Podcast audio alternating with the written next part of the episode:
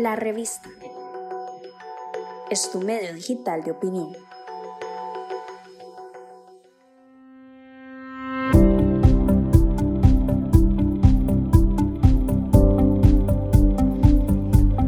The Inter-American Trends, organización localizada en Washington, se dedica a la investigación de políticas públicas gracias a sus integrantes, académicos y analistas que realizan investigaciones independientes sobre una amplia gama de temas. Hemos pedido a su director ejecutivo, Antonio de la Cruz, experto en asuntos petroleros y venezolanos, que nos ayude a entender la situación que enfrenta Venezuela en estos tiempos de pandemia global.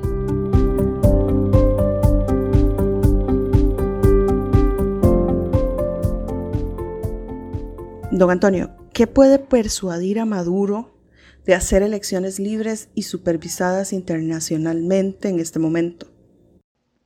Lo que puede persuadir a Maduro para hacer unas elecciones libres, supervisadas internacionalmente, es que la comunidad internacional, y aquí estamos hablando básicamente de los 60 países que reconocen hoy a Juan Guaidó como presidente interino, ejerzan una mayor presión sobre Maduro.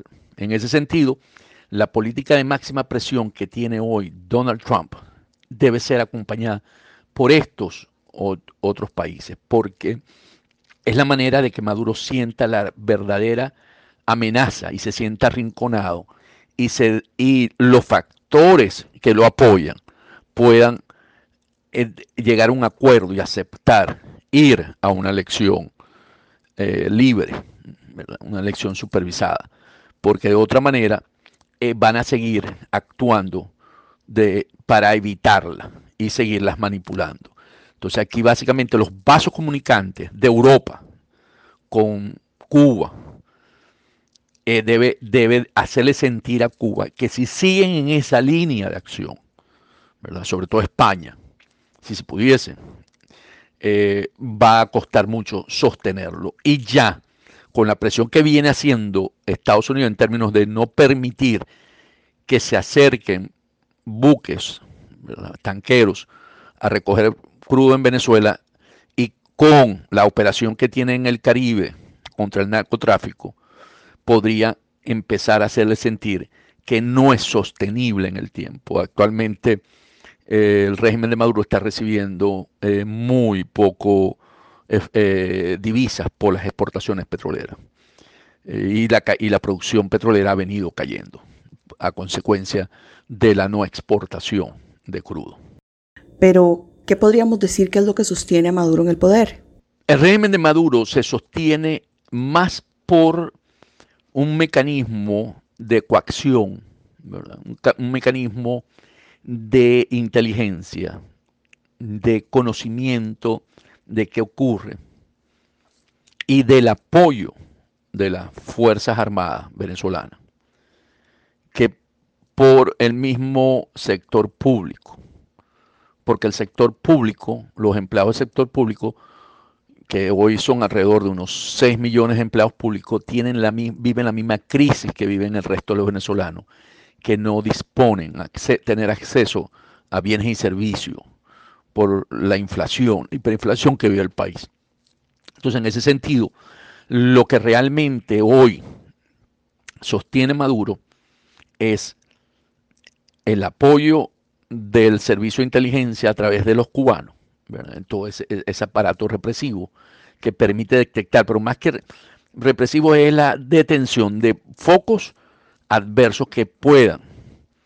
Y el ejército también es el otro elemento, porque dentro del ejército están em, integrados, están participando en los negocios ilícitos y por lo tanto esa cúpula, y no el ejército como estructura militar total, sino la cúpula de, se habla hoy de unos 35 generales que le permiten a Maduro contar con su apoyo y por lo tanto no generan una posibilidad de pedirle la renuncia o sacarlo del poder.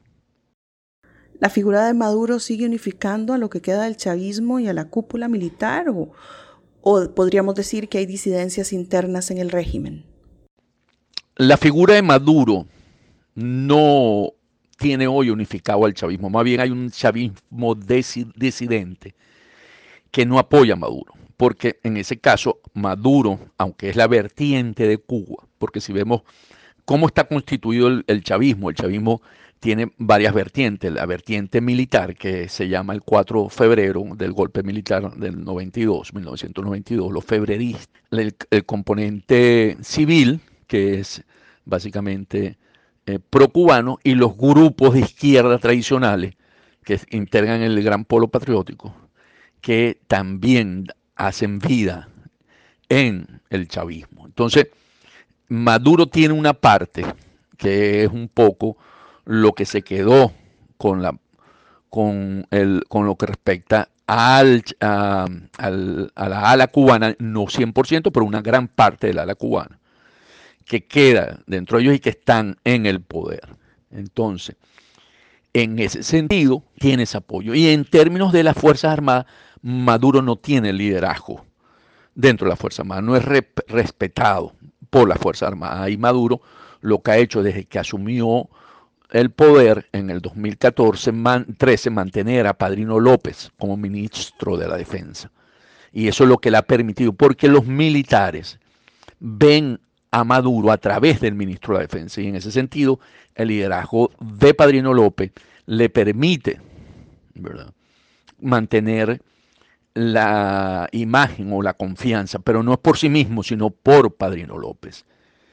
Las disidencias internas, insisto, están concentradas en un chavismo que era, eh, se identificaba con Chávez y que las políticas que ha venido desarrollando Maduro están en desacuerdo. Ahí se han ido grupos, sobre todo del gran polo patriótico, y que en, ciertos, en cierta medida, y también ha habido disidencia por la parte militar. Unos en el sentido de, ¿cómo se llama?, de algunos generales que no que estuvieron con Chávez y que hoy no están con Maduro. Entonces, en ese sentido, existe, pero no es todavía suficiente como para eh, debilitarlo en el manejo del poder. ¿Puede contarnos hasta dónde llegan los lazos de Maduro con Cuba, Rusia, Irán y Nicaragua? Los lazos de Maduro con Cuba son básicamente desde Cuba es de Maduro es dependiente porque le permite, ¿verdad?, asegurar el manejo del aparato para sostenerse en el poder, el aparato tanto de inteligencia como el aparato represivo. Y en ese sentido, Cuba es dependiente desde el punto de vista económico de Venezuela porque le permite subsistir por los ingresos y por los envíos de crudo a la isla, que hoy se ubica en unos 60 mil barriles día. Eh, con respecto a Rusia, hay una relación de militar, una relación donde es el apoyo de, la, de, los equipos militares que Chávez compró, los Sukhoi, los, los cohetes, los lanzacohetes, entonces eh, los tanques. Entonces hay una relación más de una relación de apoyo, de intercambio de la parte militar con Rusia y de la parte, porque en la parte petrolera que existía a través de Rosneft, Rosneft se fue de Venezuela.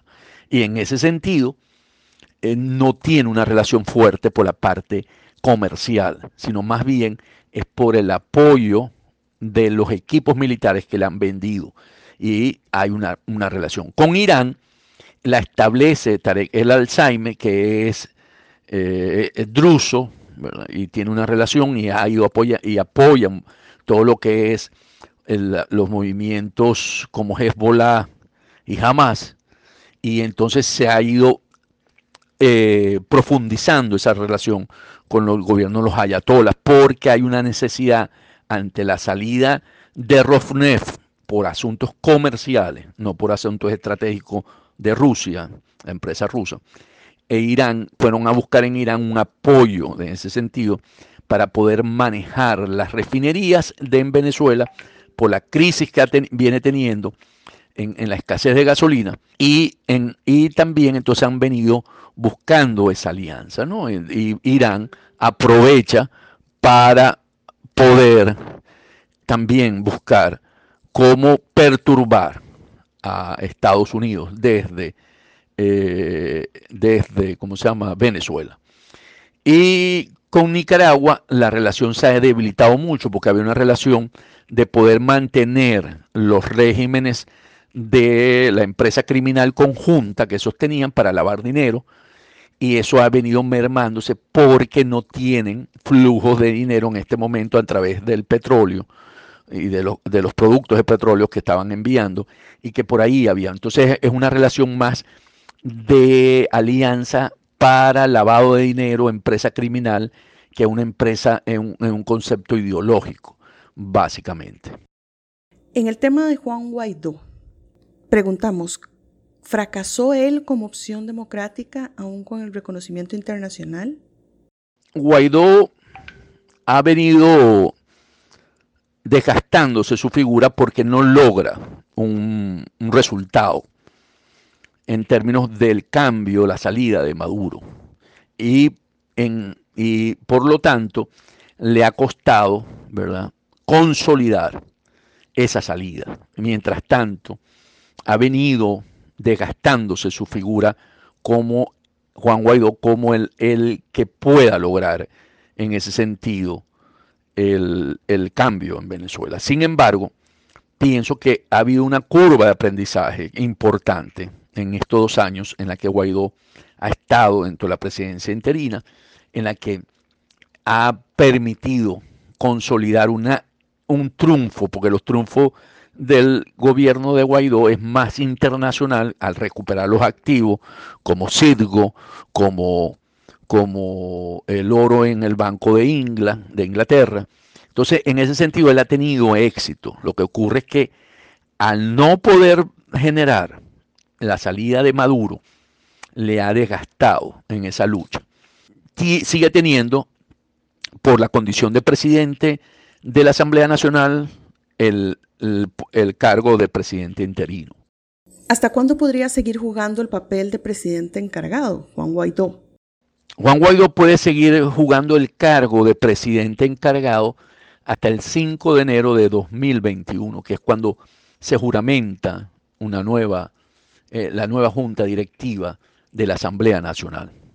Y aquí tendríamos que ver mm, un escenario de que es que el régimen de Maduro está convocando unas elecciones parlamentarias para este 6 de diciembre, en la, en la que eh, ha ido forzando a que los partidos que hoy son, constituyen la mayoría de la Asamblea Nacional, como Acción Democrática, Primero Justicia, Un Nuevo Tiempo, Voluntad Popular, eh, les requitó la Junta Directiva y nombró presidente de esos partidos miembros afectos a su régimen. Entonces él busca con eso quitarle la, la posibilidad de que ante el desconocimiento por parte de la comunidad internacional de la nueva Asamblea Nacional que se elija, entonces mostrar de que estos partidos están, están formando parte de la nueva Asamblea y por lo tanto deslegitimar la Asamblea Nacional anterior.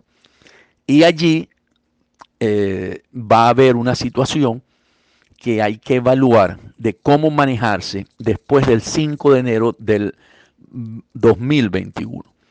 Porque al, estos 60 países que reconocen a Juan Guaidó por ser presidente de la Asamblea Nacional como presidente interino y desconocen el proceso que se ya lo han anunciado de la próxima elección de Asamblea Nacional porque desconocen el nombramiento de las autoridades del Tribunal Electoral, entonces va a haber una situación en la que va a tener que confrontarse y decidir si se le da continuidad administrativa a la Asamblea Nacional actual y por lo tanto sería ¿verdad? extra eh, de extra periodo, ¿verdad? continuaría una prórroga y, por, y ahí podría generarse una rotación de presidente de Asamblea Nacional y por lo tanto como condición presidente interino de Venezuela. ¿Qué acciones podría tomar la oposición en las próximas elecciones parlamentarias?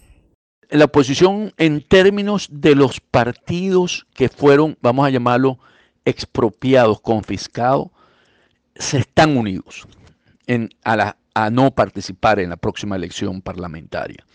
En términos de los que nombraron, y ahí por eso creo que tenemos que tener una narrativa y aclarar que se quedan con los partidos, van a mostrar que están en la elección. Entonces aquí la gran mayoría de los diputados que hoy son 100 de la actual Asamblea Nacional, que respaldan a Juan Guaidó como presidente de esa Asamblea, no van a participar en el próximo proceso electoral. Entonces, ¿qué, qué tenemos? Que en ese sentido, los partidos, ¿verdad? Están unidos para boicotear la próxima elección parlamentaria y poder generar una acción de desconocimiento y de alineación con la comunidad internacional, con los 60 países. ¿Por qué Donald Trump ha manifestado dudas en cuanto a su apoyo a Juan Guaidó? El presidente Trump, cuando él plantea de que él, y lo dice, lo recoge en su libro eh, Bolton, John Bolton, en, su, en, en el room, como se llama, en el cuarto, y en una entrevista dejó sentir eso también, de que él podría reunirse con eh, Maduro, Nicolás Maduro, es básicamente porque Trump no que le ha quitado el, el, piso, el apoyo a Juan Guaidó, porque es el, Juan Guaidó al ser presidente de la Asamblea Nacional es el presidente encargado y por lo tanto cualquier acción que Estados Unidos quiera desarrollar en Venezuela necesita un marco legal, ¿verdad? legítimo. Y eso implica que es con Juan Guaidó, porque es el presidente encargado. En ese sentido, la administración de Estados Unidos, de Donald Trump, está sumamente clara. Él lo que, en, lo que ve es un poco lo que hablábamos inicialmente, que al no lograr todavía la salida, por, la salida de Maduro y en eso Donald Trump en su visión de empresario que busca resultados, no lo ve con toda la presión que se le ha puesto a ese régimen, él empieza a dudar de que con esa estrategia que hasta ahora ha mantenido pueda dar ese resultado. Entonces, él sigue creyendo en que él, en Guaidó como presidente de la Asamblea, pero lo que él pone como, como cuestionamiento es que si a través de ese mecanismo van a lograr, ¿verdad?, sacar de una vez a Nicolás Maduro. Entonces, yo creo que ahí hay que ver lo que hace con las manos y no tanto lo que dice, porque con las manos, la presión que le está haciendo hoy en día la administración Trump a Nicolás Maduro lo tiene contra la pared, por lo que hablamos de que lo convierte en, una, en un país tóxico donde no el que se acerca a llevar crudo, por ejemplo, o hacer negocio es sancionado y tiene muy en una posición muy difícil económicamente el régimen de Nicolás Maduro. ¿Por qué la OEA no integra, junto con el Tratado Internacional de Ayuda Recíproca, una fuerza multinacional de intervención en Venezuela antes de las elecciones de noviembre? ¿Por qué los Estados Unidos tampoco quieren intervenir? La OEA y los países que firmantes del tratado, ¿verdad? del TIA, del Tratado Interregional de Asistencia Recíproca, no, no están de acuerdo con una intervención militar en Venezuela, bien sea por el, trauma de las intervenciones militares en la región en el siglo pasado, pero no hay el apetito para ello. Sobre todo los países vecinos, tanto Colombia como Brasil, no compran esa tesis.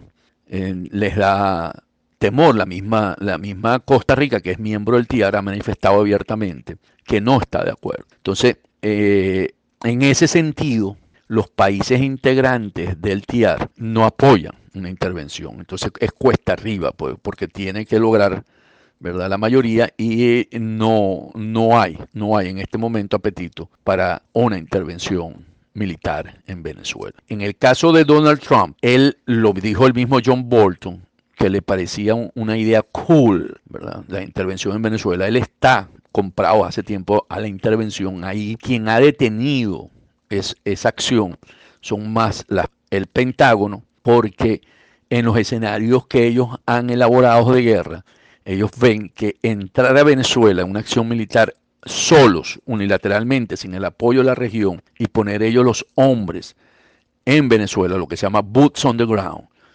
es, va a ser de un periodo de mediano plazo. Si una vez entran, se van a quedar porque ellos, hay una tesis dentro del Pentágono que se dice, impuesta por Colin Powell en los años cuando intervinieron en Irak, que, se, que dice que si tú rompes, tú, rompes algún sistema, tú tienes que ser responsable. Tú eres dueño de eso. Entonces, en inglés se dice, if you break it, you own it. Entonces, ¿qué pasa? Que si entran y no logran estabilizar un gobierno de una manera inmediata, ellos van a tener que quedarse para asegurar la continuidad de ese gobierno. Y ellos ven que ese escenario, los análisis que han hecho sería de cuatro a cinco años, seis años. Repetir la experiencia de Irak no les parece que debiese suceder. Entonces, en ese sentido, quien ha detenido una intervención en Venezuela es básicamente el Pentágono. Esta es una duda que muchas personas tenemos. ¿Cómo es que este régimen venezolano se ha conseguido mantener funcional a pesar de la grave crisis económica y los bloqueos que enfrenta? ¿Qué podríamos decir que ha pasado con el petróleo justamente en el tiempo de la pandemia y cuáles son los escenarios futuros para Venezuela? Con respecto a la economía, el, régimen de Maduro se ha mantenido a través de las exportaciones, aunque, aunque usted no lo crea, de las exportaciones petroleras hasta este, hasta los últimos tres meses, dos meses, que la ha mermado mucho. Pero en lo que, desde que se sancionó PDVSA en febrero, a finales de enero del 2019, Rosneft, la empresa rusa petrolera, se encargó de exportar el crudo venezolano y de importar la gasolina que se necesitaba. Entonces, eh, ellos lograron el año pasado ingresar por ese concepto de exportaciones alrededor de unos 8 mil millones de dólares, que le permite mantener de alguna manera un poco la, estructura que sostiene Maduro, más los ingresos por remesas que ya tenía Venezuela, que venían los venezolanos que salieron ante la crisis, que se habla de unos 5 millones de venezolanos en el exterior. Entonces, esas remesas equivalían, el año pasado ingresaron por ese concepto alrededor de unos 4.000, 4.500 millones de dólares. Entonces estamos hablando, esa clase que vive, que se quedó en Venezuela, podría comprar en el mercado porque en Venezuela la economía está dolarizada. Entonces, cuando se dolarizó, porque la dolarizó el régimen de Maduro, porque necesitaba traer los productos importados y para que la escasez disminuyera, porque antes del 2019, del 2018, la, la, escasez era muy alta. Entonces, con la importación y el libre acceso a la compra de productos a nivel del dólar, la gente pudo sobrevivir. Y veíamos gente, clase media, media baja, que podía tener acceso a eso porque cobraban en dólares. En ese sentido, estamos hablando la muchacha de servicio, estamos hablando del mecánico del carro, estamos hablando la mujer de las, eh, las mujeres de las eh, peluquerías, los barberos, toda esa mano de obra, clase media, media baja, tenía acceso por las remesas que recibían de su familia y ellos contrataban estos servicios. Entonces, en ese sentido, es la forma como Maduro tuvo resiliencia para aguantar la presión de, de los Estados Unidos. En cuanto al petróleo, ha venido cayendo su producción. Hoy en día, el último informe de la OPEP indica que en junio Venezuela produjo 350 mil barriles día. Un, nivel de producción no visto en los últimos 74 años. O sea, Venezuela tiene hoy una producción equivalente a hace 74 años. En ese sentido, ha habido una destrucción de la, de la industria petrolera por la falta de mantenimiento e inyección de capitales. Y las empresas socias en la faja petrolífera del Orinoco básicamente han tenido mucha dificultad porque no consiguen cómo exportar el crudo y por lo tanto han tenido que parar producción porque los tanques de almacenamiento están en máxima capacidad y por lo tanto, por seguridad, han tenido que cerrar pozos. Entonces, el futuro, si se mantiene esta máxima presión, y aquí va a depender mucho de quién es el próximo presidente en Estados Unidos, si es Donald Trump o Biden, porque cambiaría en ese sentido eh, la política hacia Venezuela en términos de la máxima presión que hoy aplica la administración de Trump. Maduro va, va, a encontrar o Venezuela va a tener una situación muy grave en cuanto a ingresos lícitos, porque si hablamos de los ingresos por manejo ilícito, ese monto está alrededor de unos, de que son la, la droga, el oro, el coltán, el combustible, estábamos hablando de más o menos alrededor de unos 6, 7 mil millones de dólares. Entonces, ese negocio con las fuerzas en el Caribe también ha bajado de los ingresos. La fuerza militar que tiene hoy Estados Unidos y, los, y, los, 20 países que lo acompañan en el Caribe ha bajado también sus ingresos. Entonces se percibe un escenario muy débil desde el punto de vista para sostener el aparato que lo apoya a él en mantener el poder. Ya antes de la pandemia conocíamos en el mundo que los servicios de salud de Venezuela habían colapsado. ¿Cuál podríamos decir que es la situación sanitaria real en estos momentos? En cuanto al COVID-19, la situación sanitaria del país es crítica, muy crítica, porque no tiene suficiente camas de unidades de cuidado intensivo, ventiladores mecánicos, para poder atender en el momento que se desarrolle la progresión geométrica de la pandemia. Hasta ahora el control ha sido aislando. Venezuela tiene un confinamiento desde hace ya cuatro meses, desde febrero, en términos de que la gente no puede salir de sus casas y declaran estado de sitio. Te dan apenas de 8 a 12 del mediodía. Y en ese sentido, el, con, el contagio ¿verdad? Ha, ha ido lo han limitado. Pero una vez que ya empezó, en este momento Venezuela ya está en esa curva geométrica, está teniendo dificultades y lo que hacen es que manejan la estadística y entonces no tenemos los valores reales para ello. La Organización Mundial de la Salud a través de la Organización Panamericana ha venido buscando cómo auxiliar y lo han venido apoyando a través del acuerdo que hicieron tanto el presidente interino Juan Guaidó y Nicolás Maduro en cuanto al permitir esas eh, medidas humanitarias. Y ha venido la PAJO ayudando porque está consciente de que el desarrollo de la pandemia en Venezuela, si es incontrolable, va a afectar fuertemente a la región. Entonces, eso es uno de los elementos importantes a tomar en cuenta. En cuanto al regreso de los venezolanos se debe básicamente a que la emigración venezolana estaba ubicada en el sector informal de las economías de los países de Colombia, Ecuador, Perú, Chile, Argentina. Y ante la pandemia, esos fuentes de trabajo quedaron ingresos, no hubo más. Entonces, el venezolano se encontró que no tenía cómo pagar la vivienda en la que estaba. Y ante padecer calamidades porque no tenían cómo comer, decidieron regresar al país para poder, por lo menos con las familias en las que ellos enviaban recursos o envían recursos, poder compartir esos momentos de escasez. Entonces, aquí más bien el régimen de Maduro lo que ha hecho es concentrarlos en las fronteras y no los ha dejado pasar, porque con el argumento de que podrían ser casos con coronavirus.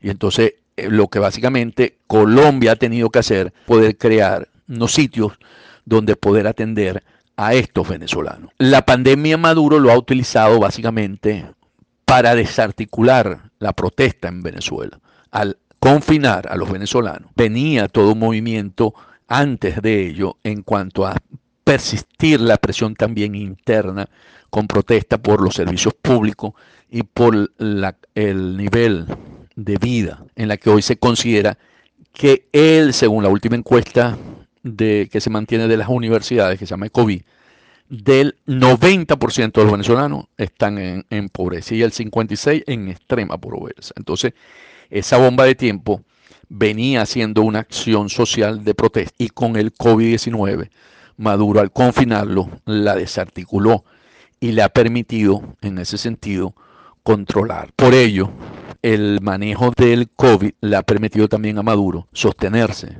en el poder. Estamos en Facebook, Instagram, Twitter y LinkedIn como la revista CR. Difundimos opinión.